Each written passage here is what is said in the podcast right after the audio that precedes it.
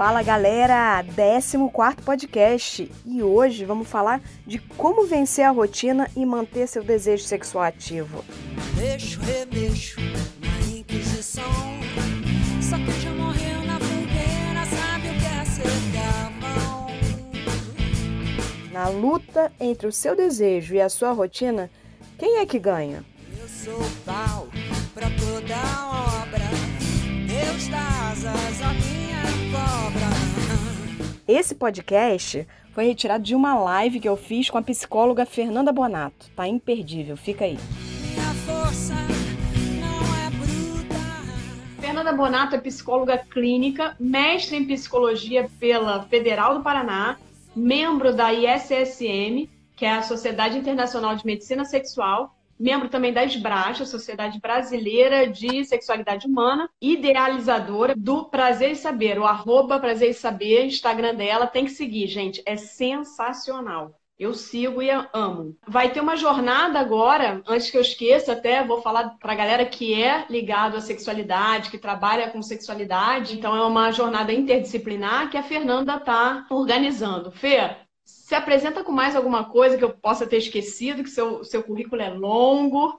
E fala pra gente dessa jornada. Boa noite para todos e todas. É um prazer. A Mônica sabe o quanto eu admiro ela, então tá aqui hoje é, nesse dia ainda para mim é sensacional. Eu acho que desde que eu me formei, né, Mônica, como sexóloga lá na USP, eu tenho tido levantado essa bandeira da necessidade de a gente ter na formação uh, conhecimento relacionado à sexualidade humana, porque infelizmente não são muitos profissionais e muitas profissionais que têm esse acesso a esse conhecimento. Então, enquanto eu fazia enquanto eu fazia o mestrado, é, eu acabei propondo junto com o Conselho Regional de Psicologia e junto com a Universidade Federal e a Universidade Tuiuti aqui de Curitiba, a primeira jornada paranaense de sexualidade. E foi muito legal porque tiveram mais de 300 pessoas na jornada, aquela vez foi gratuita, essa vez a gente tá, é, tem um valor da inscrição, mas não é um valor alto. E a jornada ela vai acontecer nos dias 21 a 23 de maio de 2020. Sou eu que estou organizando junto com uma outra clínica aqui de Curitiba, que é o Centro de Excelência em Gêneros e Sexualidades. E vão ser três dias, né? O primeiro dia vai ser uma palestra é, com super especialistas. E nos outros dois dias sempre vão ser três salas ao mesmo tempo falando de distintos assuntos relacionados à sexualidade, como sexualidade de câncer, sexualidade de deficiência, disfunções sexuais femininas, disfunções sexuais masculinas, e a gente está focando pela interdisciplinaridade. Então, assim, vão ter médicos e médicas, fisioterapeutas, é, psicólogos, educadores e educadoras, então acho que vai ser bem legal.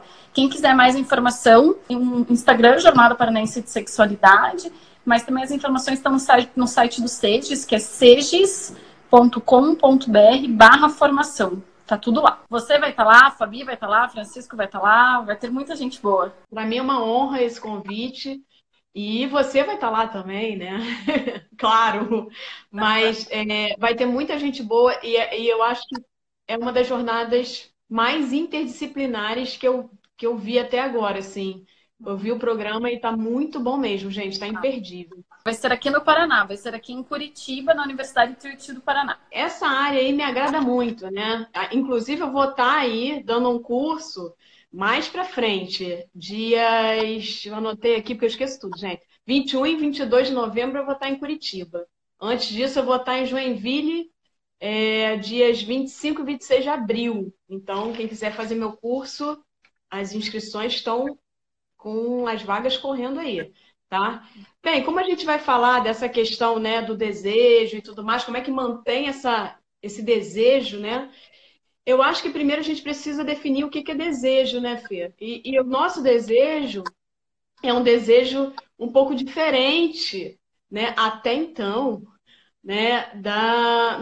Tem uma perspectiva diferente do desejo masculino. Então, eu queria que você falasse pra gente sobre o que é o desejo, primeiro, para a gente saber sobre o que é isso. Mônica, acho que o primeiro fator que a gente precisa pensar é que o nosso desejo também ele é construído dentro de um processo histórico e dentro de um processo educacional. Então, a gente que trabalha com sexualidade faz uma distinção né, é, em dois tipos de desejo. O desejo espontâneo, que é aquela coisa, fiquei com vontade de transar, tô com vontade de transar agora. né? E que pode ser desencadeado por uma, é, uma visão que você achou bonita, um corpo bonito, é uma pessoa que, que era do teu passado e que mexeu com você, ou então uma pessoa que está do teu lado.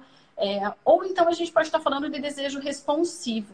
Então, desejo responsivo ele é mais visto em mulheres que estão num relacionamento a longo prazo. Porque o que, que acaba acontecendo?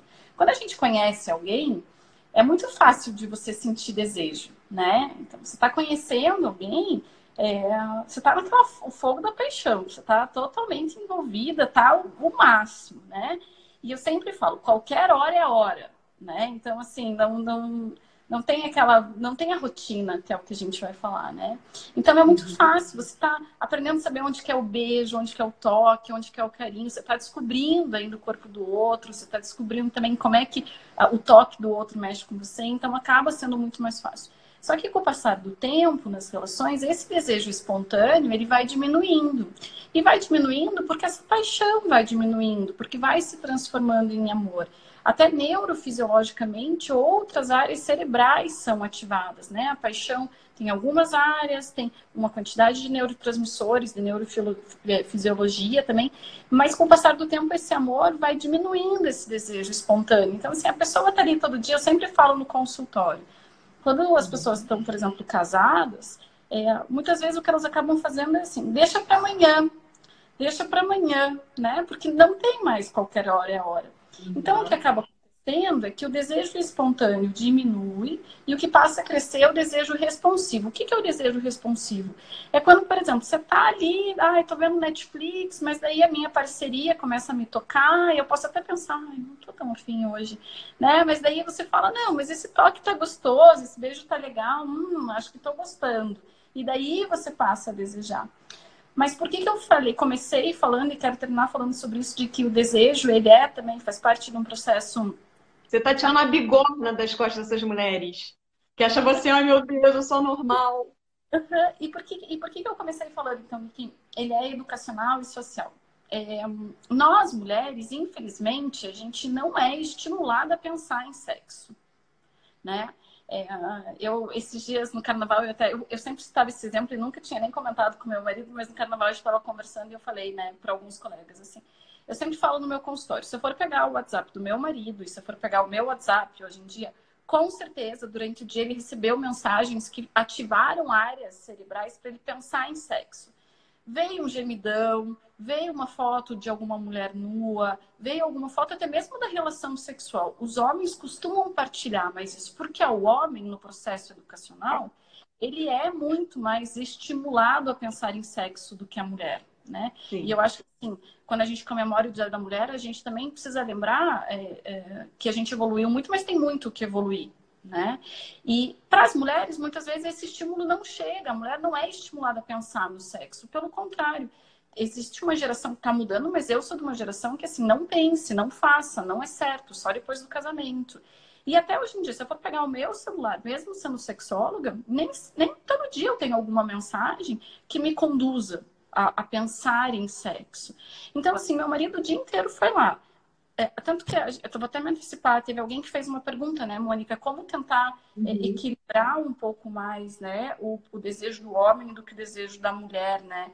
Mas é, o que eu vejo, assim, a gente precisa pensar um pouco mais em sexo, porque essa, esse desejo é, é, espontâneo que se mantém nos homens é porque eles são estimulados dia após dia. Eu ainda falo que se eu fosse mãe, possivelmente no meu, no meu WhatsApp ia ter como fazer uma papinha, é, o que, que, eu posso fazer para fazer o meu filho dormir mais tempo, é, como é que tá, o que, aconteceu na escola, mas pensar em sexo não. Então o desejo, uhum. ele já não é tão espontâneo assim nas mulheres, porque educacionalmente a gente não é estimulado a pensar nisso. E fato é, tanto para homens quanto para mulheres, com o desenvolvimento de uma, de uma relação a longo prazo, esse desejo diminui, o espontâneo, e o que passa a prevalecer é o desejo responsivo, que é um desejo que vai uhum. depender de muitos fatores. Né? E daí eu adoro a tua frase, que fala assim: é, para alguém começar a desejar, eu tenho que começar com um bom dia. né? Porque esse desejo não surge. Então eu tenho que ir cultivando uma afetividade, um, uma sensualidade, uma erogenização para que à noite eu possa estar disposta realmente ou disposto a estar numa relação sexual. Em relação a, ao desejo, o desejo ele tem um lado muito forte realmente da, da onde a gente está envolvido, de como é essa relação, de como é a sua relação com você mesmo, de como foi a sua afetividade a vida inteira, de como você lidar com as emoções. Então, na verdade, é um universo, né, Fê? Mas é, também tem a parte física.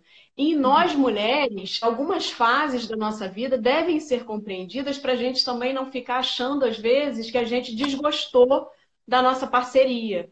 Né? Isso. Então, por exemplo, né, é, uma coisa clássica é pós-parto. Na gestação já começa, né? Tem mulheres que têm desejo na, na gestação normal, até mulheres que têm desejo aumentado, tá, tá aí uma época que o desejo pode ir para qualquer lugar. No, no, quando a mulher engravida. Mas ela, ela pode também apresentar uma diminuição de desejo. E por outras demandas, né? Uma demanda de preocupação, depende da parceria, se o parceiro ou a parceira ficam preocupados em ter uma relação sexual, enfim.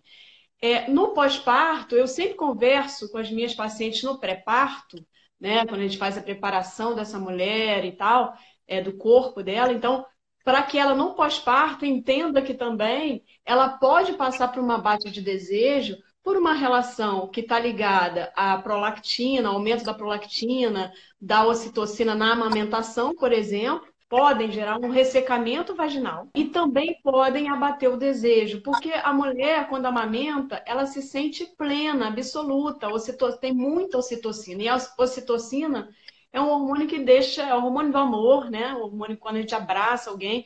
Então, é, quando você está amamentando, também uma descarga muito grande, que é ótimo.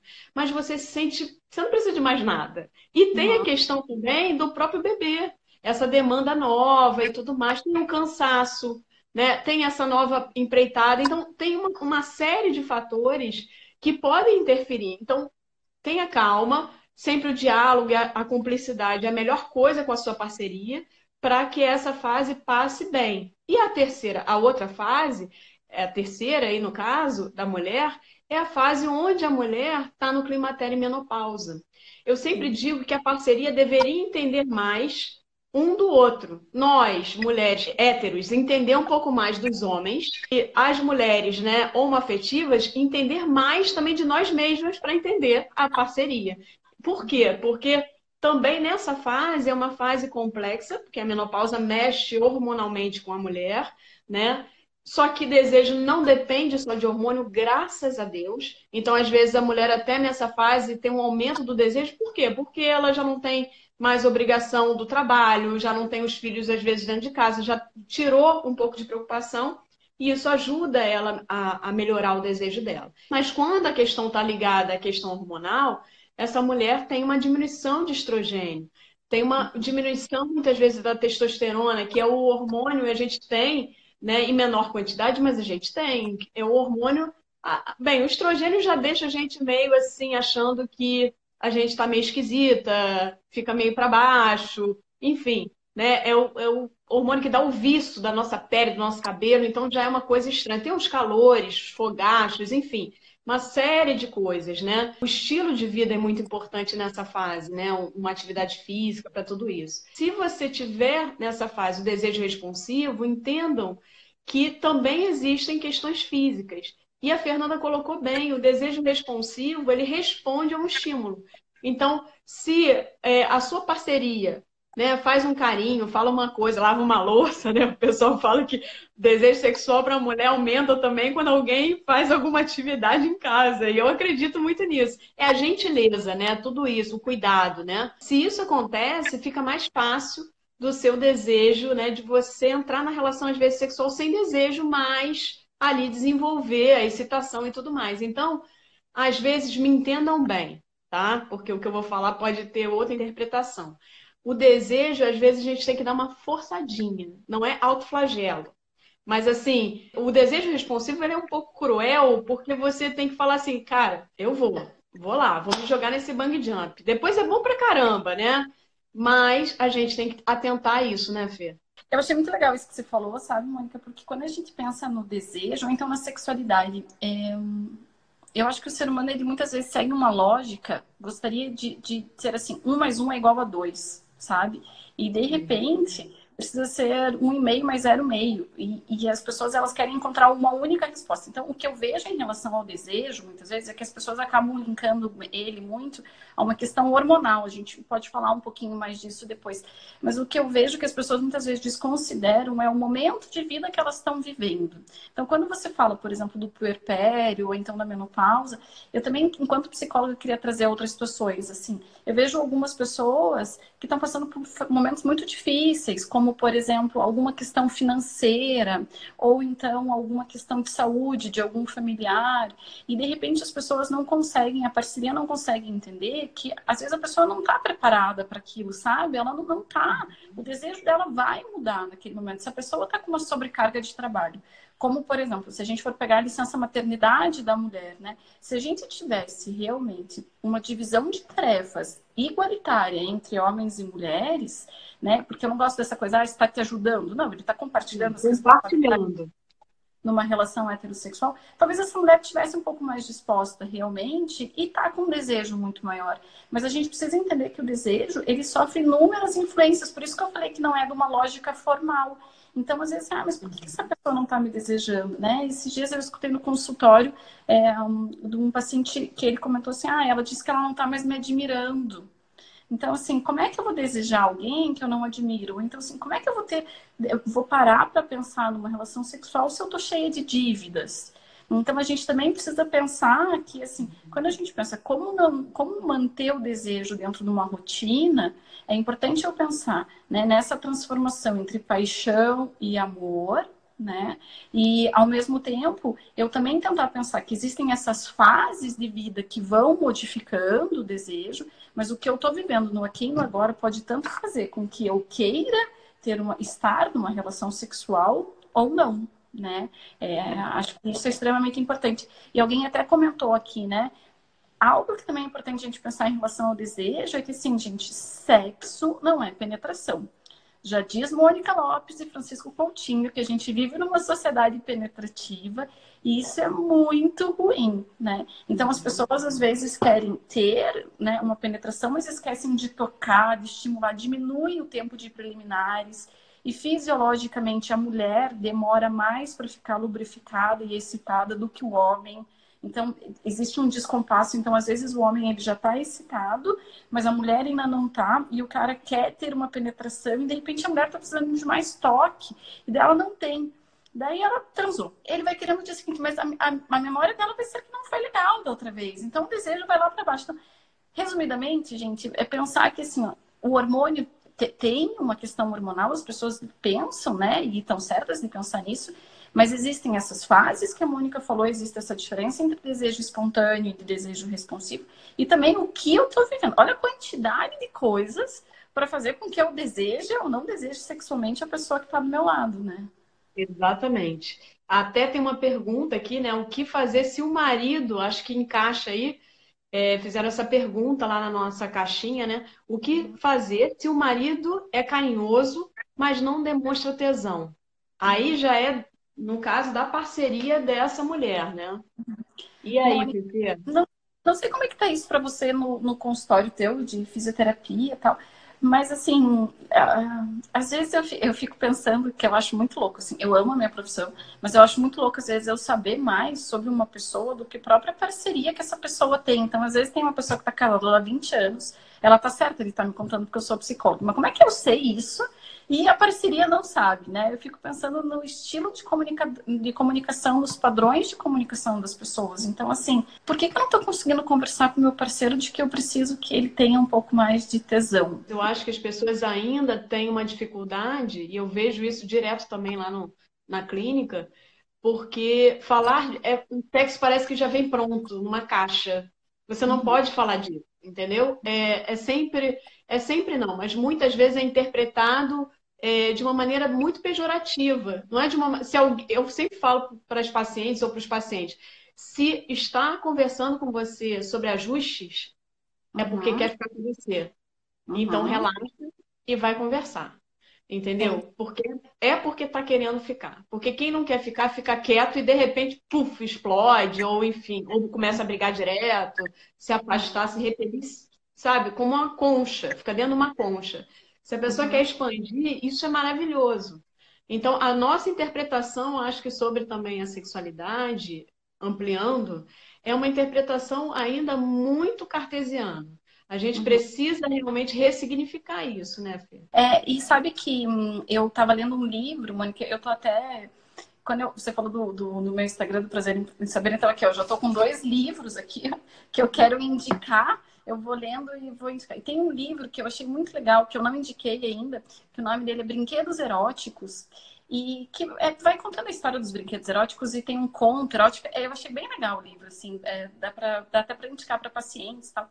E daí, numa parte, a, a, autora fala sobre colocar o vibrador no meio da relação do casal, né? E daí ela fala de uma forma tão tranquila isso. Tem até, eu até usei uma parte, agora estou lembrando num post que eu falei sobre fantasias sexuais, é, respondendo para ser mais direta, perguntou pra gente, né? Eu acho que assim, às vezes você pode estar vendo uma cena, por exemplo, num, num, filme, e falar, nossa, acho que eu ia gostar disso, né? Se ela.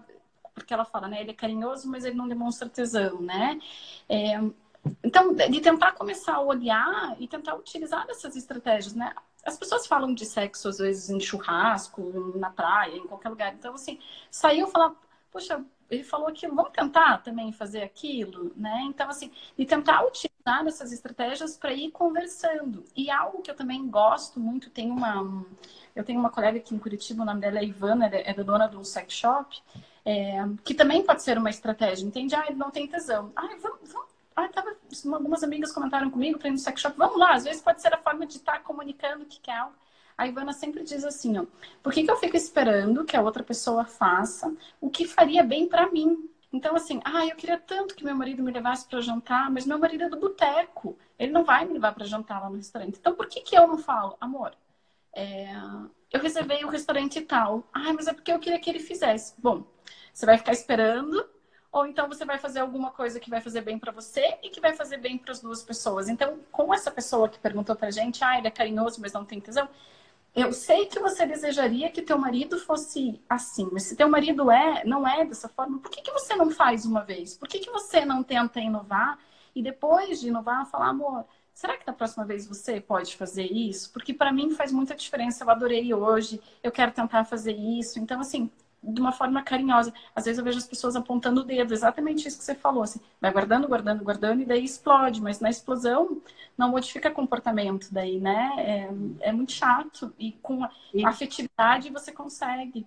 E tem uma coisa assim importante também da gente refletir, Fê, que passa pelo que você falou, só complementando, que é a coisa da, da nossa própria educação. A educação que passa pelo que a Cícera falou, né? Que as pessoas não sabem se comunicar de forma empática. Quer dizer, a gente não sabe se comunicar de forma empática e a outra, se colocando né, no lugar do outro, e a outra coisa também é você esperar alguma coisa do outro. Numa educação que a gente tem ainda, a gente está saindo disso, mas das princesas da Disney de antigamente, sempre passivas sempre uhum. esperando o príncipe encantado fazer tudo. Então, mal ou bem, isso vai ficando na nossa mente, tá entendendo? A gente sabe lá que registro a gente vai fazendo e a gente fica esperando a metade da laranja. Imagina se eu quero a metade da laranja. Não quero, uhum. sabe? Eu quero, não quero uma Mônica de pênis. Deus me livre, entendeu? Vou descobrir o que nessa Mônica de pênis? Eu já me conheço. Então, uhum. assim, claro que, que uh, os pontos é, parecidos facilita. Essa coisa também de é, os opostos se atraem, tenho minhas dúvidas, né? Porque você sempre tem uma opinião A e a pessoa tem uma opinião C, pelo amor de Deus. Né? Então, eu acho que essa, tudo isso assim, complementa né, é, o que a gente vem falando aí. Uma mulher perguntou: o que então fazer quando assim o sono é maior? Aí ela perguntou dessa coisa do pós-parto né, e dos filhos pequenos. Né? O pós-parto eu já expliquei alguma coisinha, mas o que, que a gente, o que, que a mulher faz? Eu acho que quando o sono é maior, deve ser, deve ser para parceria, né? Para ela e parceiro e para ela o marido, né? Não sei.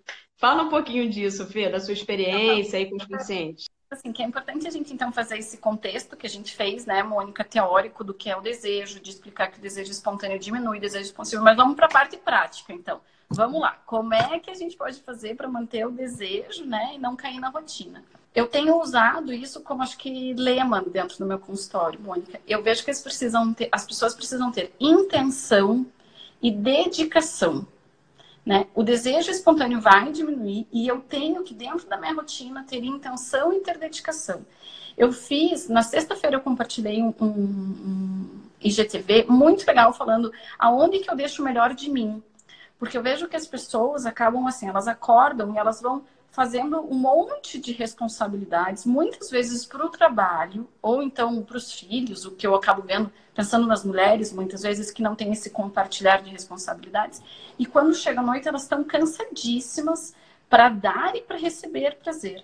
Então, assim, eu acho que a gente precisa, para não cair na rotina, gente, você precisa colocar aquilo como prioridade algo que eu sempre digo, assim, não adianta a sexualidade ficar lá escondidinha que você tem que tentar encontrar, assim, onde é que está a minha sexualidade aqui? Eu tenho que colocar ela como prioridade dentro da medida do possível do que é aquele momento de vida o casal está vivendo, né? Então, assim, para não cair na rotina, gente, tem que ter uma intenção. Então, assim, meu sono tá demais, pensando nessa pergunta. Eu perguntaria, devolvia como boa psicóloga, né? Vamos falar um pouquinho mais sobre a sua vida? Porque, assim, se você está com muito sono, eu fico pensando que você está muito cansada, né? Se você está muito cansada, como é que você pode diminuir um pouco o teu ritmo? Será que não está precisando ter um compartilhar mais de responsabilidade? Será que não está precisando, né, que diminuir um pouco o ritmo para sobrar? Porque, assim, gente, o que, que, vale nessa vida, né? Por isso que eu fiz o vídeo, quem puder ver, eu amo isso, eu aprendi com um paciente, na verdade é uma história que eu aprendi com um paciente que eu compartilhei, assim, aonde que a gente deixa o melhor, né? Não, não vai, você vai ficar cansada, só que você tem que ter um tempo para você. Tinha uma médica, a doutora Thais, ginecologista, ela trabalhava comigo e ela falava assim, Fer, se eu consigo fazer plantão de 24 horas, eu tenho, ela estava solteira, né, porque ela falava assim, eu tenho que ir para minha balada por 4 horas, como é que eu estou dedicando a minha vida para outra, outras pessoas, mas não dedico para mim mesmo. Então, assim, tá com muito sono, vamos tentar pensar, vamos tentar rever a vida e outras coisas, gente. Hora de transar não é só hora de dormir. Eu acho que isso é o pessoal, mulheres, assim, que, que tem filhos pequenos, que faz a cama compartilhada, que eu acho muito legal, precisa começar a inovar. Mas para inovar você tem que ter intenção e tem que ter dedicação. Então, assim, dá muito bem para acordar de manhã, né? Ai, deixei o filho na escola é, e tentar tomar um café da manhã com o marido. Você não vai fazer isso sempre, não vai ser todo dia. Fernanda, é impossível fazer isso. Estou falando para sair da rotina, né? Então, assim, vou tentar inovar. Né? Eu, eu posso muito bem é, tentar pedir para a madrinha, fica junto, para tentar pedir é, para a avó, para o avô. A gente sabe que a gente precisa dessa rede de suporte, mas aí que entra a dedicação né? e a, a, intenção de estar tá tentando fazer algo diferente. Porque senão, gente, você vai chegar você acordou às seis horas da manhã, levou os filhos para a escola, foi trabalhar, trabalhou, trabalhou, hora do almoço, vamos supor, pegou um trânsito para voltar, voltou, tem que dar banho, janta, tarefa de casa, como é que você vai estar com vontade de transar? Não vai, você já vai estar no tanque de reserva. Então, é tentar compartilhar essas responsabilidades para ter tempo para você. É verdade. A Fabi concordou, falando que dedicação é fundamental, e a Cícera, Cícera tá ligada na nossa, tá adorando os comentários. Falou que tá, a gente está vivendo uma época de síndrome da Mulher Maravilha. E a Academia da Pelve, que eu não sei quem é o nome, mas algum colega meu aí de fisioterapia pélvica. É, falou bela reflexão aí enquanto você estava falando. Eu acho legal ler os comentários, porque para a gente ir vendo a participação, né? Alguém escreveu aqui, né? Sexo pela manhã muda o dia. Eu complementaria, gente, pensando no tema da nossa live, né? Que é assim, como, como manter o sexo, né? É, na rotina. Quando as pessoas estão namorando, e eu falo que qualquer hora é a hora, muitas vezes a hora do almoço é a hora né? Então, assim, dá uma fugidinha na hora do almoço, pensando em dica mais prática.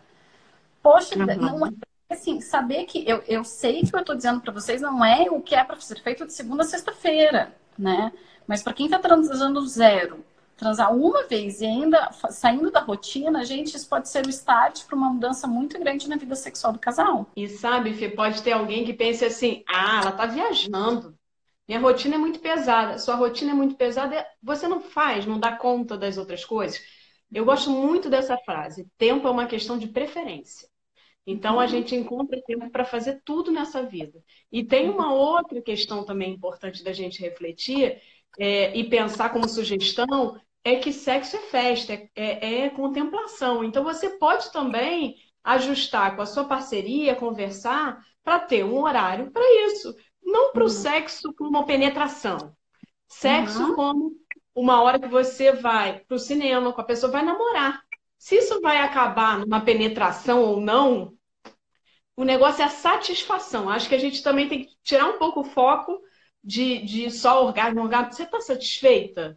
Você uhum. ficou, sabe? Você está plena? Então está no caminho certo. Vai uhum. rolar, às vezes, penetração, não vai rolar penetração, enfim. O negócio é conversar, os dois estarem satisfeitos, essa parceria está satisfeita. Então, hum. assim, só você quer complementar alguma coisa ou posso passar para outra pergunta? É isso que você falou, porque às vezes a gente tem que dissociar isso, né? De que uh, o sexo vai ser a penetração. Às vezes você pode simplesmente ali, numa masturbação mútua, então num sexo oral, você conseguir realmente ter um prazer é, que vai ser extremamente satisfatório, que vai mudar a tua noite, teu dia. Uhum. Só que para puxar um gatilho que alguém, eu falei da cama compartilhada, eu sei que isso muitas vezes traz um, um questionamento, e alguém colocou algo que eu sempre digo, gente, sexo não precisa ser feito só na cama. Se a cama está compartilhada, se tem uma criança ali, tua casa está desocupada. Então vamos tentar inovar e sair um pouco da rotina. Uma outra pergunta, um outro questionamento, né, foi sobre o vaginismo. Uma mulher que tem vaginismo perguntou: tenho vaginismo e não tenho vontade nem de beijar minha namorada. O que, que devo fazer? Eu achei muito legal ter vindo uma pergunta de uma pessoa que vive um relacionamento homoafetivo, mas sinto muito por você estar vivendo essa, essa situação do vaginismo. É, deixa eu só falar o que é o vaginismo. O vaginismo é uma contração involuntária da musculatura vaginal no primeiro terço dela que pode até impedir uma penetração. Então, eu achei bem interessante essa pergunta, por, por ser um casal de mulheres, né? É, e por quê? Porque quebra um paradigma já de cara. Porque muita gente acha que duas mulheres só têm sexo oral, por exemplo.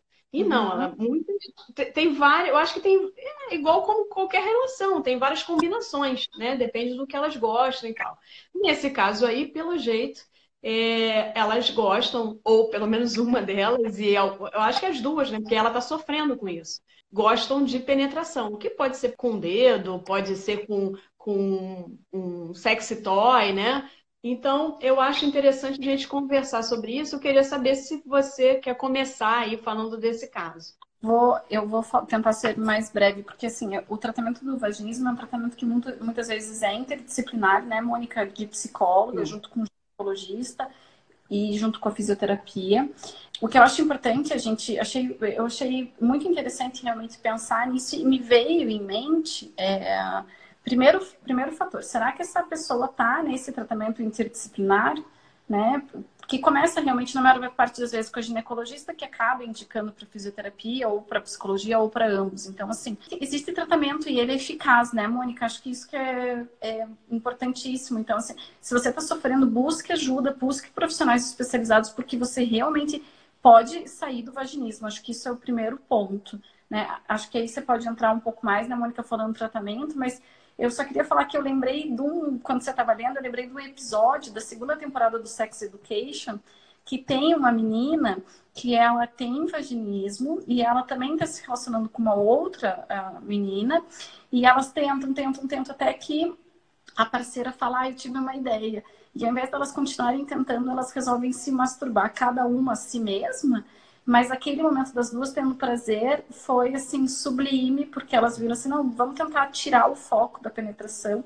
E o, o seriado dá a entender que assim, elas começam a criar um, um, uma cumplicidade muito maior, para que daí quando é, assim, a gente conseguiu gozar, cada uma sozinha, para a gente tentar junto. Né? Então eu achei essa dica muito legal, eu achei muito legal pensar nisso também com outras mulheres que têm vaginismo, tentando pensar numa masturbação é, sem necessariamente a penetração. E eu acho que a gente, isso daí a gente está fazendo uma fala para todo mundo, né? Uhum. Porque a penetração pode estar num, num âmbito heterossexual ou homoafetivo. Então, primeiro, quem tem vaginismo ou quem tem dor na relação sexual, bem, no caso do vaginismo, fique calma Porque se você fizer o tratamento, o vaginismo, ele tem, isso eu posso dizer, não é uma promessa maluca daquelas de internet, ele tem 100% de cura. É ter calma. Por quê? Geralmente a mulher que tem vaginismo, ela já chega querendo já ficar naquele dia bem. E é um processo. Do mesmo jeito que foi um processo, que pode ter diversas causas, nem sempre é uma causa assim, ah, foi abuso. Nem sempre é isso, tem diversas causas. Né? Então, a psicologia, ela, eu acho ela essencial para trazer isso, essa conscientização da mulher do que, que aconteceu, o que, que está acontecendo na vida dela, que ela está passando por esse processo. A outra uhum. questão, em relação à fisioterapia, o tratamento é um tratamento amplo, que não vai só para o genital. Né? O genital é uma parte, né? Ir para a vagina, fazer dilatador, tudo isso é uma parte do tratamento, que é muito importante, é claro, mas a gente geralmente pede para tirar um pouco o foco, exatamente o que aconteceu no filme, tirar um pouco o foco da penetração, porque senão a ansiedade vai ser muito grande. Né? Então, essa mulher vai ficar muito ansiosa. Então, essa parceria tem que entender isso. Isso daí uhum. tem, tem que ser conversado. Né? Por isso que é bom quando, se você tem vaginismo, procure ir com o seu parceiro ou seu parceiro no consultório, pelo menos na primeira consulta. Porque aí a pessoa vai entender esse processo e é um time, né, gente? Então, todo mundo tem que jogar junto.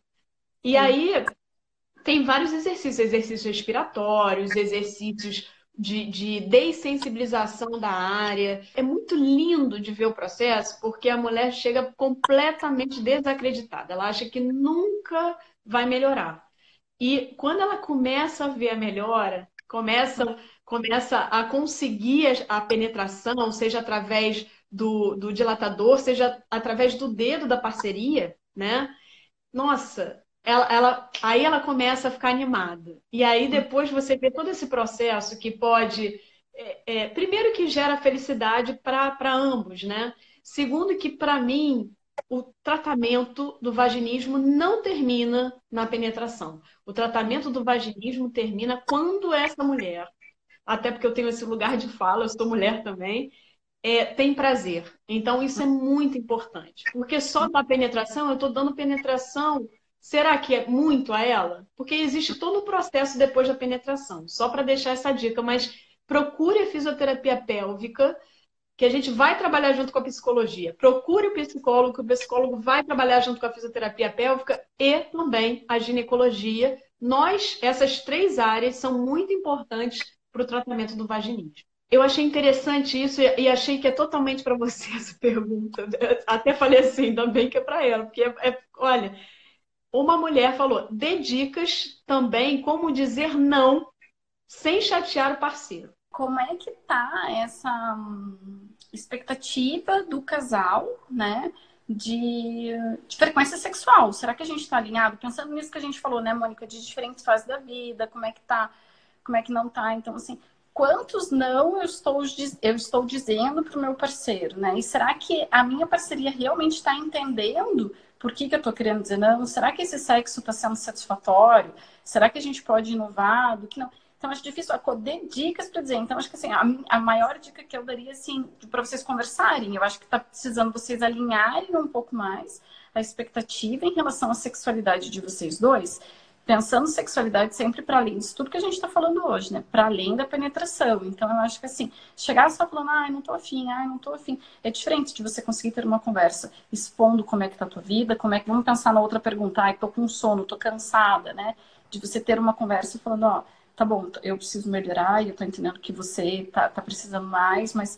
Então, vamos tentar me ajudar, né? Saiba que eu vou dizer não às vezes, mas também tente me estimular, é desse jeito que eu gosto. Talvez você pensando nisso que eu falei agora há pouco da Ivana, né, de você fazer o que você deseja e não ficar esperando, talvez você fale, olha, amor, se você fizesse dessa forma, talvez pudesse me ajudar um pouco mais, né? Talvez eu fosse dizer menos não para você, né? Talvez a pessoa esteja vindo em momentos muito é, inadequados no sentido de que não estou com vontade naquele momento. Então, tentar alinhar isso manhã, tarde, noite, lugar e por aí vai. Gente, então estamos chegando ao final da nossa live e eu queria novamente convidar vocês a seguir a Fernanda Bonato. Eu, eu sou super sua fã, então seguir para ver Arroba Prazer em Saber é sensacional. Quem é da área e quer ver um pouco mais sobre sexualidade, fala de novo da sua jornada, que eu acho que vai ser realmente um evento imperdível. Primeiro, antes de eu falar de jornada, assim, muito obrigada. Eu acho que a gente tem muita coisa mesmo, né, Mônica? Talvez a gente pudesse pensar em fazer um episódio 2 desse, dessa live podcast. Uhum. Eu acho que tem muita gente que tem questão ainda em relação ao hormônio, questão também, assim, que a gente falou um pouco mais de, de toy aí, é, como tentar realmente trazer mais uh, é, novidade, né, dentro de um relacionamento a longo prazo, eu fico pensando. Então vamos pensar, quem sabe a gente faz o episódio 2. E vou deixar o convite de volta, então, é, no dia 21 a 23 de maio, aqui em Curitiba, na Universidade Tuiuti do Paraná. O Prazer em Saber, junto com o SEGES, que é a clínica, o Centro de Excelência em Gêneros e Sexualidades. A gente vai estar promovendo a segunda jornada paranaense de sexualidade.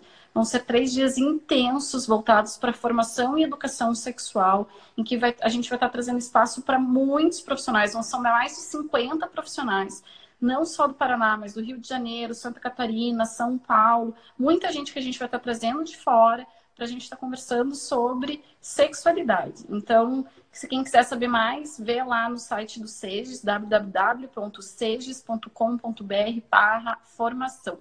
Ah, obrigada, Edileide. Deram parabéns aí pra gente. Um monte de gente gostou.